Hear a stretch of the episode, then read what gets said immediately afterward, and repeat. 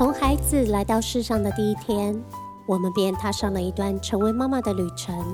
Hello，我是 Vicky。Hello，我是 Pamela。我们是两个台湾妈妈，在纽约相遇。欢迎你收听我们的交换日记。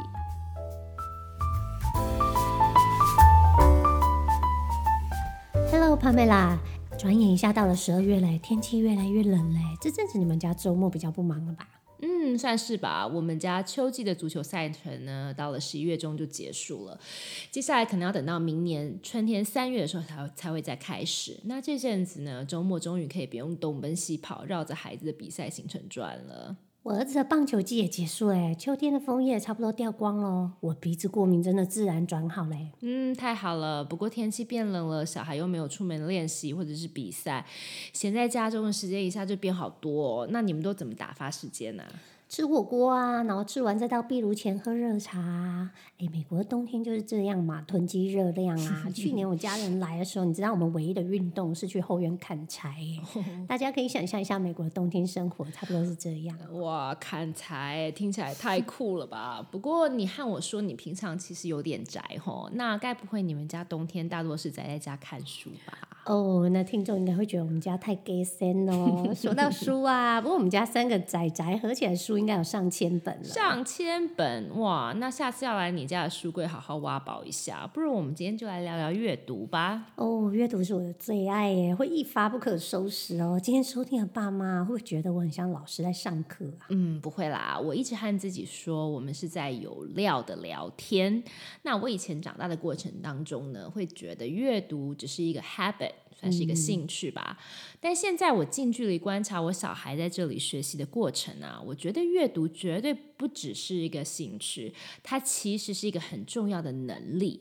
于是我就在想说啊，在这个过程当中，父母我们作为父母要怎么样可以扮演什么样的角色？然后他们从小到大，我们可以怎么样来帮助他们呢？哇，你直接切入主题，我还以为你要先问我圣诞节大采购的 shopping list 啊。我们今天啊，我们啊两个啊，就是啊，孩子都十一二岁啊的妈妈就要来聊聊啊，从孩子出生到十岁前的阅读能力怎么培养、欸？哎哎呀，这个主题会有点硬啊，我怕听众听听就累了，直接跳过啊！千万不要转台啊！我想聊一聊作为一个职业妈妈在陪孩子阅读的辛酸史啊，还有我另外想听你说，你们家小孩子的时候，你有做很多小孩子小的时候做了很多功课，那我想看看有什么小技巧，我可以稍微取经一下。哦，你是要来培养老三吗？哦，别乱讲好不好？你啦，你们家可以再来一个妹妹啊！哦，太闹了，太闹了！哦，我现在小孩都上中学了，我们这种妈妈最怕听到什么老二、老三、老四哦。哦，回来回来，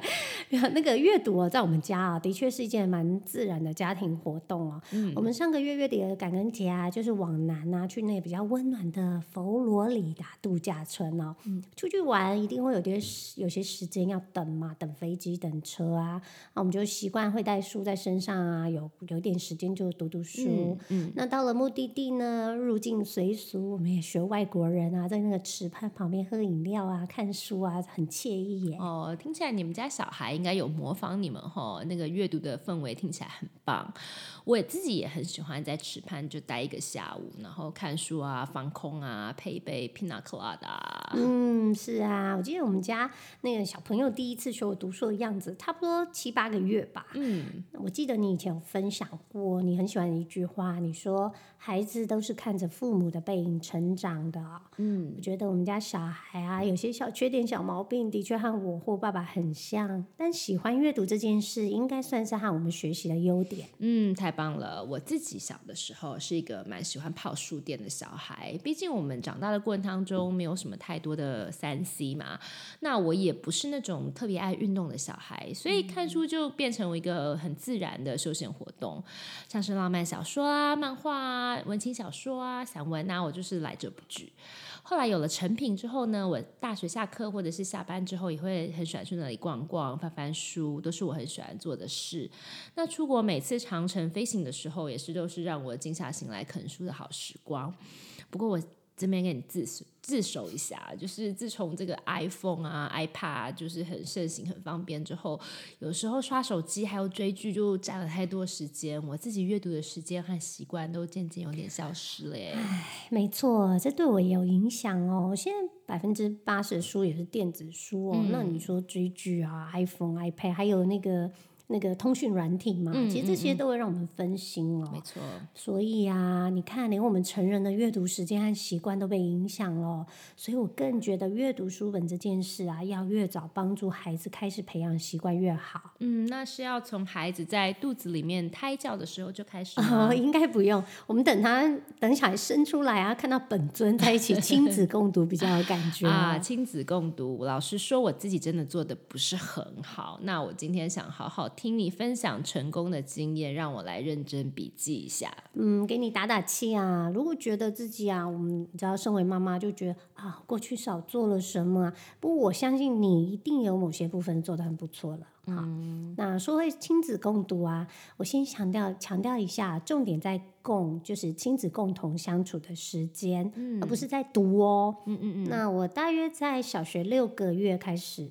小学六个月，小孩六小孩六个月开始念故事给孩子听啊。嗯，这个很这个点很重要，是强调共而不只是读。不过你刚刚说六个月的婴儿，哎，哇，我很好奇哦，他们听得懂吗？那你的动力又是什么呢？啊，其实就是我和爸爸分配工作啊，爸爸做粗活啊，像把婴儿洗澡啊、丢尿布啊、洗臭屁股啊、做副食品啊，我负责说故事。哦，那大我觉得大家可以参考一下，这个好像有点不太不平等条约的职务分配哎。好啦，来开玩笑啦，我呢那时有个梦想嘛，就是要用我的语言能力帮助孩子成为一个能够听说读写的双语者。那这背后的动力呢，就是在我们家，爸爸虽然是华人。很可惜，中文在他这一代流失了，嗯，所以我才这么早开始有朗读的这个动机。哦，那这样我应该早点认识你，该有多好啊！因为这样我就不会觉得一个人要做这件事情的时候觉得这么孤单了。啊，不要叹气，我看你啊，孩子啊，他们很活灵活现、自信表达的时候，我也很想知道你怎么做到的。我们有一集聊表达能力训练时，我也要和你笔记啊。嗯，那我们继续聊朗读。朗读之前呢，我想知道，哎，为什么你会感觉孤单呢？嗯，我想一方面是以前上班回到家，上班晚回到家就觉得好累哦，然后还要耐着性子陪玩、念故事书，然后我也希望我一开始也是很希望我的小孩是双语者嘛，所以我就买了很多中文的绘本。但是当我不太想念或者是太累懒得念的时候，我不会说中文的老公就不能帮我啊？这时候就想说，如果有人可以和我一起分担，该有多好。嗯，孩子小时嘛，一个人要计划和开始这件事真的比较困难。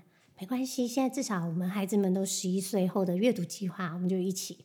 那太好了。对呀，那我如果不是那个时候开始半职居家办公，我也不可能有精力去实验对着六个月大的婴幼儿亲子共读。嗯，毕竟你知道吗？所谓共读，大部分时间是妈妈我一个人在那边自嗨嘛。但是当时又新加坡、台湾两边飞，说不累是不可能的嘛。那我可以坚持朗读这件事呢，都是起源于一篇文章。哦，是什么文章呢？跟我们分享一下吧。嗯，孩子还在我肚子时啊，就读到一篇文章，超吸引我的。内容是说，有两位美国博士做了进行。他们做了一个儿童语言发展轨迹长期追踪的这个研究，那发现呢，孩子从出生后到三岁这几年累积听到的词汇量，会影响孩子日后的学习。那这个文章呢，我们也会分享在节目资讯栏。嗯，太好了，希望家里有小小孩的家长早点开始试试看啊。不过，我想就算三岁之后一直保持这种对话的习惯，让孩子听到大大量的词汇量，应该也是会有帮助的，对吧？所以你尝试的结果是怎么样呢？当时想法是觉得这篇文章太有道理了。语言都是从听开始，会听就会说，会说了听说 OK 了之后，以后也比较愿意读。我从小孩出生第四天搬到月子中心啊，白天就只有我和他。新手妈妈都这样吧，就第一个小孩是超新奇的。我有空就一直跟他说：“嘿，叫妈妈，叫妈妈。”结果他真的三个多月就发出妈妈的声音，我超开心、超感动。三个月也太厉害了吧、嗯不过只教过一次啊，所以我先生说我在幻想。o k 好吧，那幻想破灭。不过说说看，你们家孩子的阅读启蒙是什么呢？嗯，先不要算小孩出生后头几个月会看那种黑白卡、黑白书哦。我在他六个月的时候选了英文绘本，开始进行所谓的亲子共读。那那本书是 Julia Donaldson 的《Monkey Puzzle》，是一位英国有名的童书作家。我当时选这本书就觉得，哇，我儿子跟封面那只猴子长得太像了。当妈妈，你知道，第一新手妈妈就看到动物哦，大带小啊，好感动，我一定要选这本书。哎，所以你第一本书选的是英文书哦，我以为你会选中文书哎。被你发现了，因为我觉得那个时候两个国家住，我怕孩子的英文和母语是英文的爸爸，呃，他的吸收量不够多，他的英文 exposure 不够。嗯，我对话呢就选用中英文，故事呢故事书呢就选英文。哦，这个计划不错哎。那那篇文章的重点是要让孩子吸收广大的智慧量，你该不会就用宝宝语和小孩说话吧？不会，就我没有用宝宝语，我就正常和他说话。反而你知道，他现在十一岁，我那天突然。我也不知道我怎么脱口而出说：“哎，你肚子痛痛吗？”哇，那他有傻眼吗？有啊，还一脸狐疑的看着我，啊妈妈你还好吗？啊，那我刚刚聊到我挑选 Julia Donaldson 的故事书，我很喜欢这位作者，他的英文语法用法有点像中文的排比，那韵律感也很强，嗯，我觉得念起来很、听起来都很生动。对，这本故事书我想想看，我差不多念了六个月吧，每一天啊几乎没有间断。哇，那你就是一直重复着跟着故事书念吗？哦，你问到重点了。我的方法一直随着孩子的成长和进步改变了。一开始大约前三个就是六到九个月吧，照着书念，搭配呢看看念到什么动物啊，就要表演一下、啊。妈妈在每个婴儿的心中都巨星诶。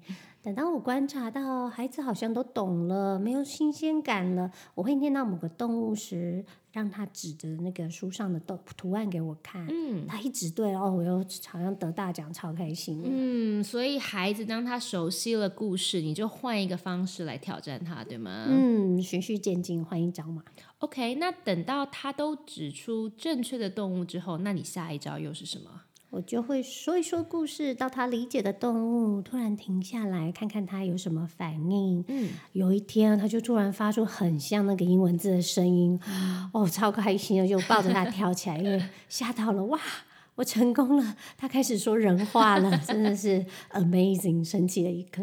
嗯，所以这算是你从孩子六个月大就开始念故事书，然后你先念，再表演，然后让孩子指出书上的动物，接着在朗读的时候，在关键是关键字的地方停下来，真的是一个循序渐进的方式，哎，嗯，就差不多六个月嘛。嗯，那他就记得，哎、有的时候虽然说那个声音不是很像，但我知道，哎，他知道这个故事接下来发展是什么了。对，后来呢，就换书了。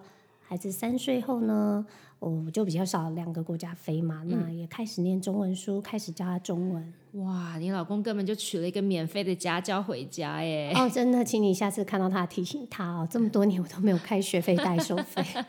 不过你说到亲子共读、哦，那你持续到孩子几岁呢？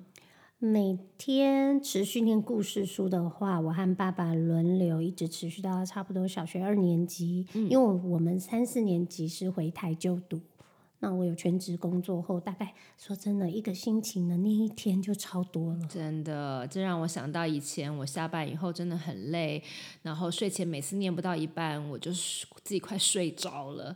那至于我老公呢，我我觉得他好像都不喜欢好好的照书念的，他喜欢自己编故事。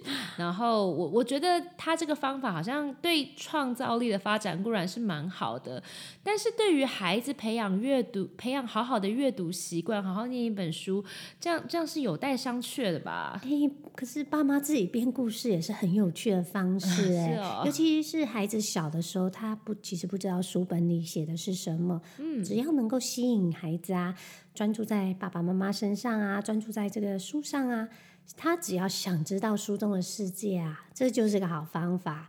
而且说不定爸爸说的比故事的作者还要精彩耶，所以我觉得你要给你老公一点 credit。哦，好吧，听你这样讲，嗯，我回去夸奖一下他。那时候也因为我念故事书给孩子听啊，自己也有了兴趣，我还去那个台湾某间大学进修部上说故事老师培训课，很有趣耶。我回家就一直和孩子练习。哦，那是怎样说故事啊？今天我有带一本绘本呢。我们两个练习一下声音这个部分，好不好？因为表演大家看不到嘛。OK，因为要把故事说的生动啊，就是我们两个啊，呃，所有的爸妈啦，我们都要放下我们的那个羞耻心，大方的模仿故事中不同角色的声音，吸引孩子进入故事情境啊。那我今天这本绘本你看了吗？就是呃，这这个故事很短，但我们只会念几页哦。这叫做。猫熊澡堂，那这个故事这个绘本呢，是一家三口的猫熊要去澡堂洗澡，有爸爸妈妈、小孩。我们来试试看哦，你来当妈妈和小孩，嗯，因为我们一定要一人分饰多角嘛。是，我当旁白、爸爸还有店员。好，那我们今天来试试看。OK，好，猫熊澡堂。爸爸说：“今天去澡堂吧。”妈妈：“好啊，那我去准备一下。”小孩：“太棒喽！”这里是猫熊专用的澡堂。店员说：“欢迎光临。”爸爸说：“阿姨，刚好六百元整哦。”小孩说：“爸爸，快点，快点啦！”爸爸说：“衣服脱下来要放到篮子里哦。”小孩说：“好，就差不多这样喽。” 终于演完了。我一个人演，那你可以想象我一个人演分饰多角吗？天哪，好难哦！所以，对啊，要把握孩子的前十年哦。现在我在家里，呃，偶尔啦，很少啦，也会稍微表演一下，还是觉得。呃，你有病吗，妈妈？但小小孩真的不一样。小小孩时候，孩子哦，眼神看到你就会发光哦。妈妈，你是巨星。哎呀，如果你有早点搬来美国，我们两个人的孩子就可以凑在一起听故事。对你那么有天分哦，你真的可以和我一起演。我我过去就不用那么多的啊。一人分饰超级多角色，嗯，好吧，所以听众的爸爸妈妈也可以一起演，应该是一个很棒的家庭活动哦。对呀，对呀，我曾经和一个纽西兰老师一起工作，他很，他也是在小孩很小，他们就一起开始共读，嗯，孩子比较多，他们家，嗯，他直接就在家里搭那个舞台，然后把故事书改编成话剧，哇，那太强了。不过这种活动真的要趁孩子小的时候开始做，不然到了青少年一定会给我们一个白眼。对对对，我那天我我们在 这个在讨论这集，我就有跟我儿子建议有。不过说到孩子可以认字的时候啊，你们大概什么时候会让小孩子一起读呢？一开始就是我们念个一页，孩子念个短短的一句，慢慢让小孩子像接龙念故事啊。然后啊，爸爸妈妈一定要有心理准备哦，小孩子一定会耍赖说不要。这时候怎么办呢？就要谈判啦。例如，我就说：“好啊，好啊，那妈妈，我念完这一页，好吧？不然我念十句，那换你念一一句最短的。”嗯，或者是我们说：“来，我们今天来挑角色哦。那你要念，比如你要当妈妈，我要当店员，或者是你先选。故意我们这个有时候会猜拳呐，就故意让他赢。”让他先挑，他也会比较愿意跟着一起念。对，其实等到我们一起念完这本故事书的时候，孩子都会蛮开心的，就大大称赞他嘛。对，我也听说过我的学生家长还有做讲卡哎。一起念完一本书就盖一点。嗯，那我这样听起来，你的意思是说，其实不用硬性一定要小孩念，对吧？对啊，理想理想嘛，你知道吗？理想都是小孩分个一一几句念。对，像我儿子就很不喜欢亲子共读的时光，他要和我轮流读。因为他就是抱着一个啊，我要来靠着爸爸妈妈听故事、看插图而放松心情啊。是的，所以嘞，我的要求呢也就越降越低啦。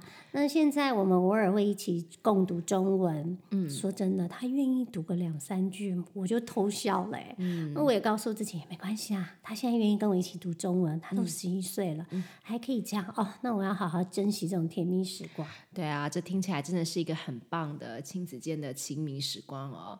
我是自己真的比较少这方面和亲子共读的时刻。那现在偶尔只有小孩看完一系列很棒的书，他们就会跑来和我赞叹说：“这个作作者真的好有想象力哦。”或者是孩子他们自己发现某个作者他有写了几本书之间有一些关联，或者是他。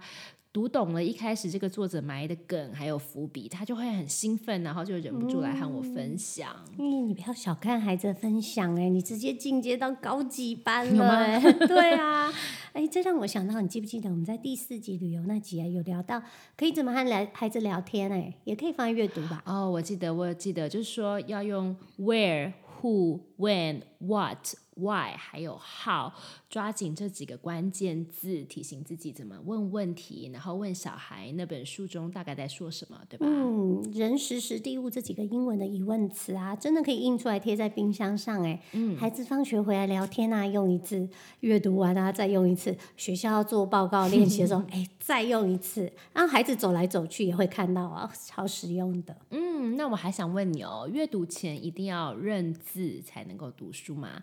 那你的小孩大概几岁开始认英文字？还有你的那时候书是怎么选的呢？嗯，当新手妈妈的时候，我有爬文啊，我真的有读到，就是有的小孩可能不到两岁就可以读完一本，就是简单的孩子的英文书哦。嗯，我就也觉得哇，吓到了。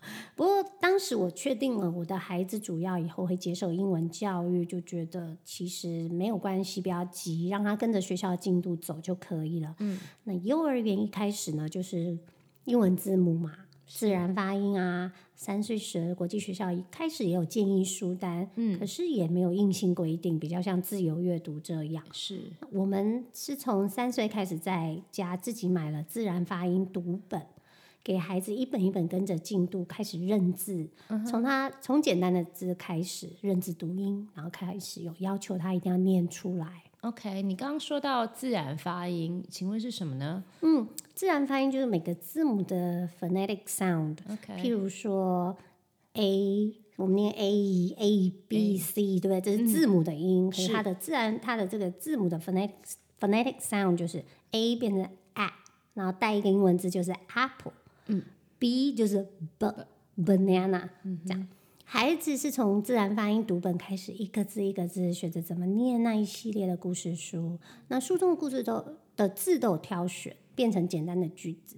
举例来说，譬如 Dad and Sam 这样的句子，那里面可能就是有关爸爸和 Sam 的故事。嗯，让孩子呢去看字读音啊，听音辨字，这是小孩英文认知阅读的训练。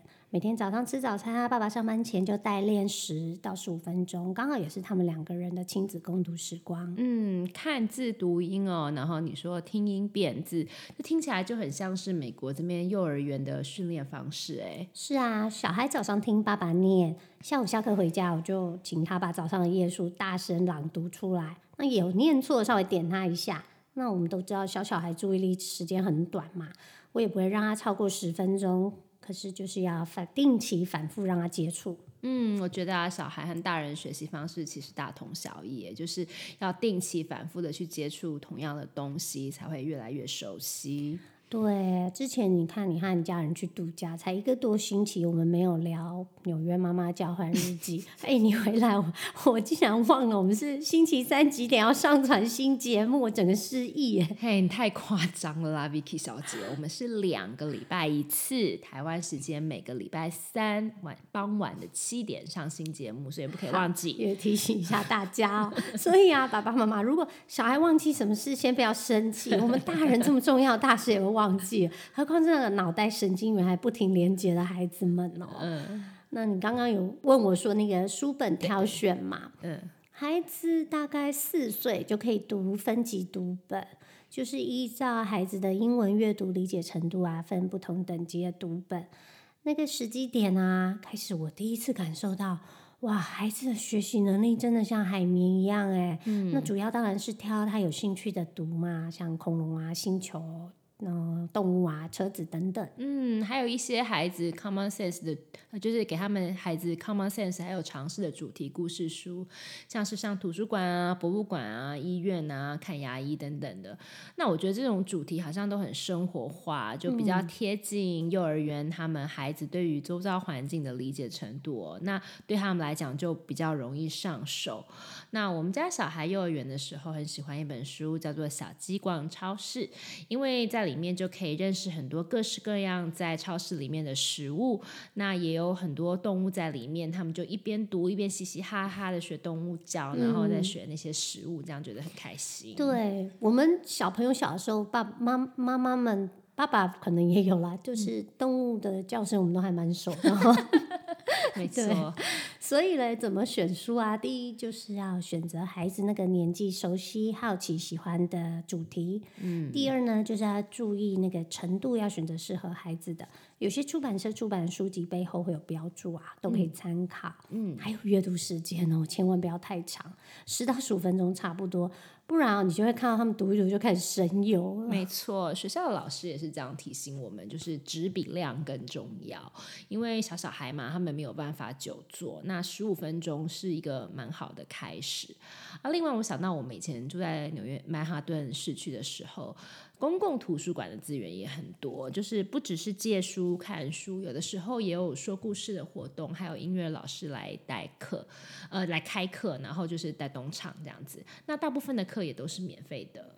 嗯，现在台湾的图书馆也有不少这样的资源哦，大家可以上网查询哦。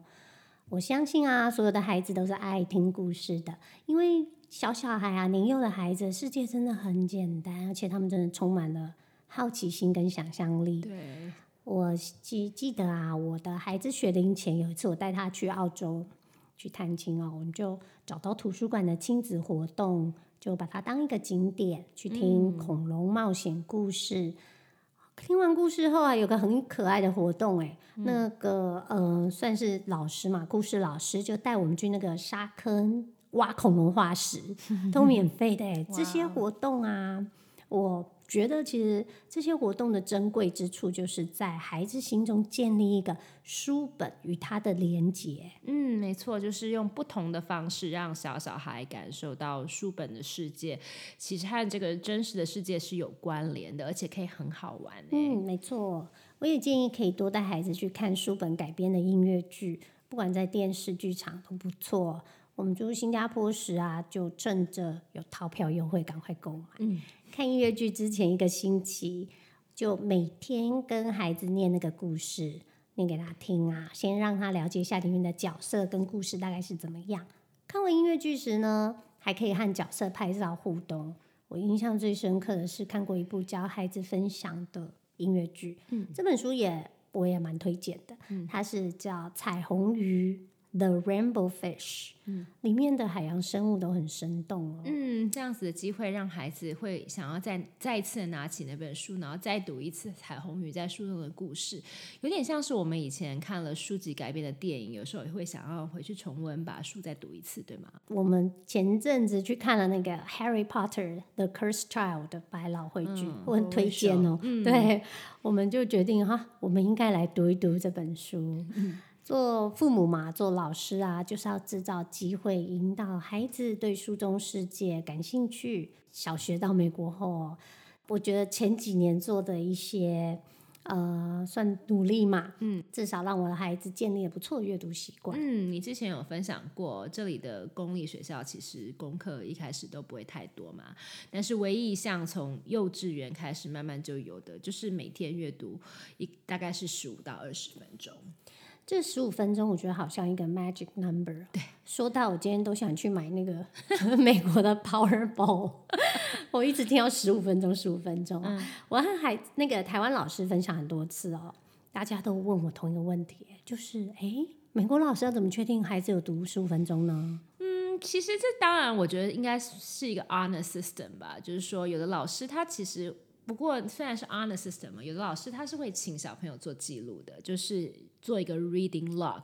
那这个 reading log 呢，是要叫孩子每天把他们看的书的书名、章节、页数，还有作者的名字。写下来，那老师不会真的追问你，或者是考你读了没有。但是用这个方式，因为他们每天要做这个记录嘛，就会让他们孩子养成每天至少读一点书的习惯。嗯，学校老师的目标明确，对不对？他就是要你先在家培养阅读好习惯。嗯，我记得小孩一二年级回到学校啊，他读完了回到学校，哎，开始就有 presentation 了。哇，那二年级啊，要开始训练，就是根据他读了书之后呢，可能会有一些心得啊，然后开始和学校老师就训练他们写小书。嗯，我记得这个创作书本的活动，大部分的小孩都很喜欢。嗯，大家现在听起来有可能会觉得说，哎，是不是小孩要先想一个故事，写一个故事，写一篇文章这样？不是哦。老师是教孩子们从封面、目录、篇章名称、插图，包括插图搭配的文字，都要自己创作。嗯，这又搭了一座桥，就是让孩子和书本有种连接。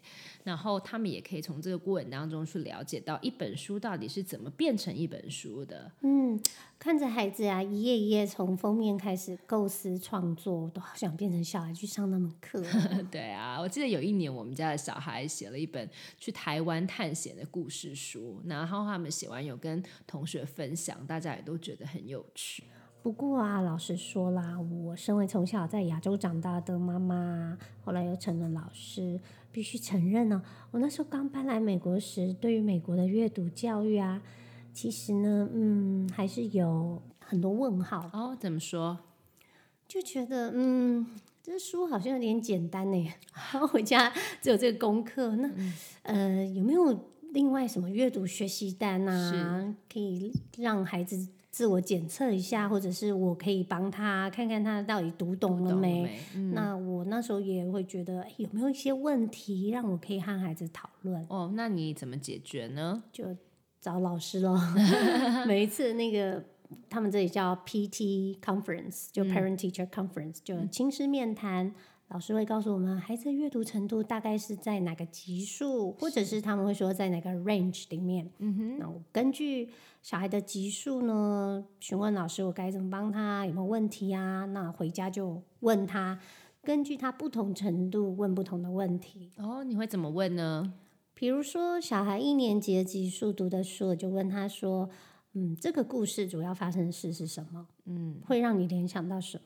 是二年级升级后呢，要改改改变一下问题，是在故事中最重要的事件是什么？故事中主角啊，或者是你阅读中有碰到什么 problem 吗？有问题吗？解决主角要怎么解决啊？像这样的问题，了解。那这么多问题你怎么记得住啊？当然都有把老师给的问题全部印出来啊。因为小学小孩子念的书慢慢会升级，尤其是到有章节的叫 chapter books，嗯，有章节的 chapter books 都会有人物剧情。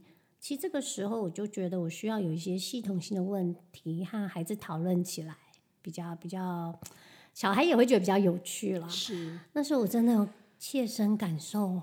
哇，这年代当爸妈真的不容易，连我自己是老师，平常面对很多学生都算蛮有耐心的哎，没错，辛苦了大家。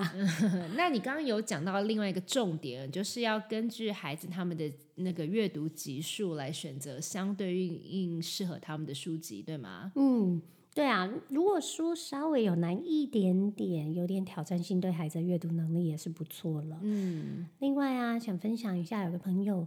他让孩子选书的小妙招，嗯，因为。你，我想你的孩子，你应该有经历过小学生，他们开始会接触到漫画式的书籍，对不对？没错，那个是超吸引小孩。我们自己也是吧？我们小孩小时候应该有看很多漫 画，哎，反而长大看不懂漫画，跳来跳去。不过就是这种漫画，就是它缺点里面，缺点就是它里面的句子好像就是比较短嘛，然后它文字也比较没有那么多，对不对？对，我就是听到我那个朋友跟孩子说啊，好，你们借三本或者读三本 chapter books，你就可以读一本。本漫画类别的，嗯，我听到立刻把这个加入我们家的那个阅读守则、阅读规定。搭配使用嘛，对对不对？对我觉得这方法真的很不错。那你的小孩从他们回台湾两年回来，还得跟还可以跟得上这里的进度，我觉得他真的要谢谢你这个妈妈，小时候对他很用心哎、嗯，这句话我等下剪接哦，播十次给爸爸听，顺便请加薪一下。好，那后来他到了三四年级嘛，我我自己的孩子，我有发现，就是说，即使是这边的数学课、哦，也是非常吃阅读能力，因为这里的数学题的文字题的比重呢，到了三四年级，到了中高年级就逐渐的增加，有点像是我们以前在台湾的应用题嘛。我发现这个时候啊，如果你平常是不喜欢阅读的小孩，就会连一向觉得都是很简单的数学呢，都会变得很吃力。所以阅读真的是很多很多学科，还有很多事情的一切的基础。你这样分享，我觉得很多台湾爸妈会很有感、嗯，因为到了三台湾三年级以上各科考试，也很多文字叙述的题目如果阅读能力很差，其他科目理解力也会受到影响啊。嗯，现在孩子小学毕业了，我发现美国小学教育教的东西啊，都是以阅读为主轴哎。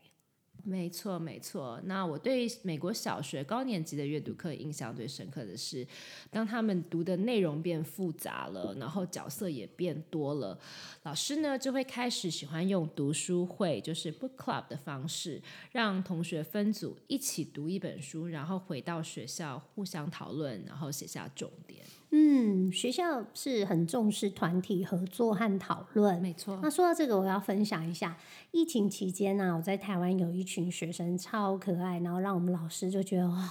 孺子可教也，他们一起上网课嘛，那课堂上有阅读啊，这几个差不多四五年级的孩子，他们就自动自发说约一个时间上网讨论那本书、哎，这时候让我觉得说，哎、原来孩子在小的时候阅读习惯先培养好，当随着他们越长大、越成熟、越接近就 preteen 哦，越接近青春期前哦，书本其实变成一个媒介，他们真正的是学习其实是发生在和同才的讨论和互动。哎，没错，就是他们在这个相互切磋的过程当中，就会有我火花哈。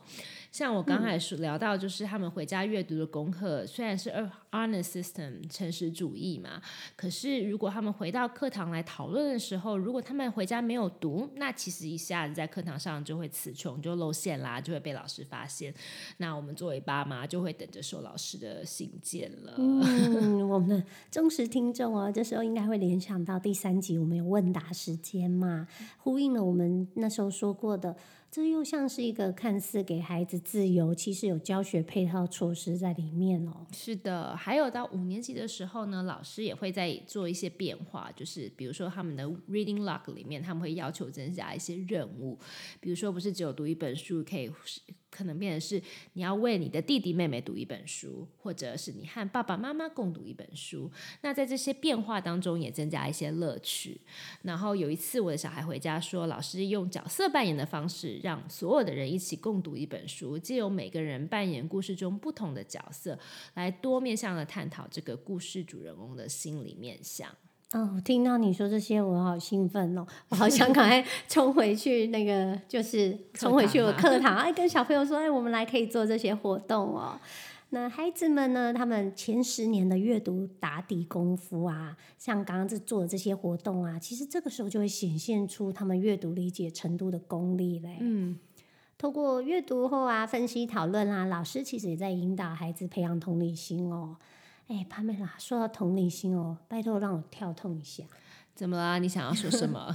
就你分享这个这些活动啊，尤其是那个由每个人扮演故事中不同的角色来多面向讨论故事主人公的心理面向，我就觉得，哎，这个世代孩子啊，好多时间都被网络啊、社群软体啊、电动绑架。是哎，我孩子虽虽然是我从小这样子，六个月就开始这样子念故事书哦，青春期我也面对相同的问题，哎。没错，哎，我们真的要好好互相加油一下。对啊，我还是不愿意放弃啊，当然要定好家规，继续要求，继续鼓励陪伴阅读啊。嗯，那这边就是有跟他讨论故事中，哎，这个人为什么要这么做？你觉得他的心情如何？如果是你，你会做出什么决定？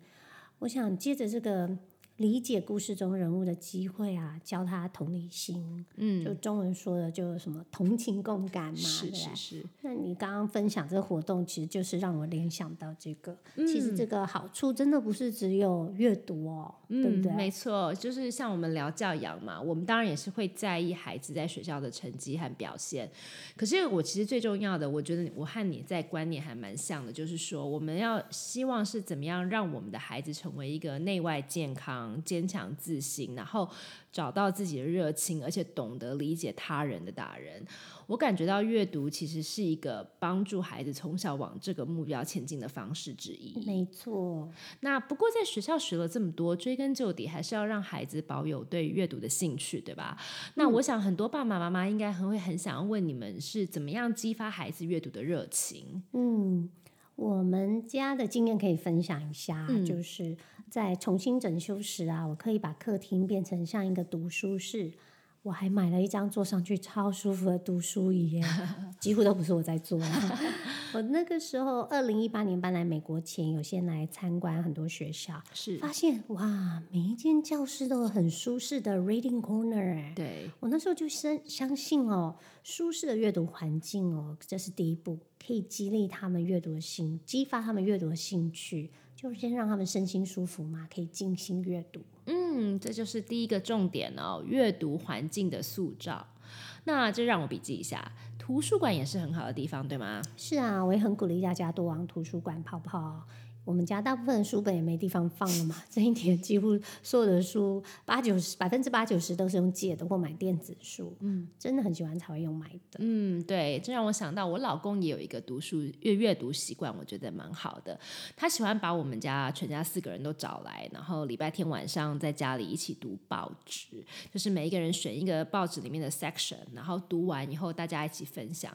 不过我老实跟你说，我们虽然这个 idea 其实很好，但我们都没有好好坚持。我觉得今天回去之后要开始好好的再重新开始这个传统。可以的，哎，这就是第二个重点嘞。嗯他你你你老公不错，提供了我们很好的 idea，、嗯就是家庭阅读习惯的共同建立。对对是的，你今天今天可以再帮他加一分。好啦好啦，啊，我还有另外一个朋友，他有建立一个全家 unplug 不插电的时间，就是有点类似像我们之前说的，就是找一个时段全家远离三 C 三 C，然后一起阅读。我之前听很多朋友说，他们喜欢全家露营的时候就这么做，因为反正在山里面也收不到讯号啊，大家就各自带几本书上山，然后一起安安静静的享受不被打扰的阅读空间。嗯，我觉得前两点先做到，孩子就会在一种舒服又自在的状态下进入阅读的世界，然后才会打开自己的心，感受书本的一字一句哦。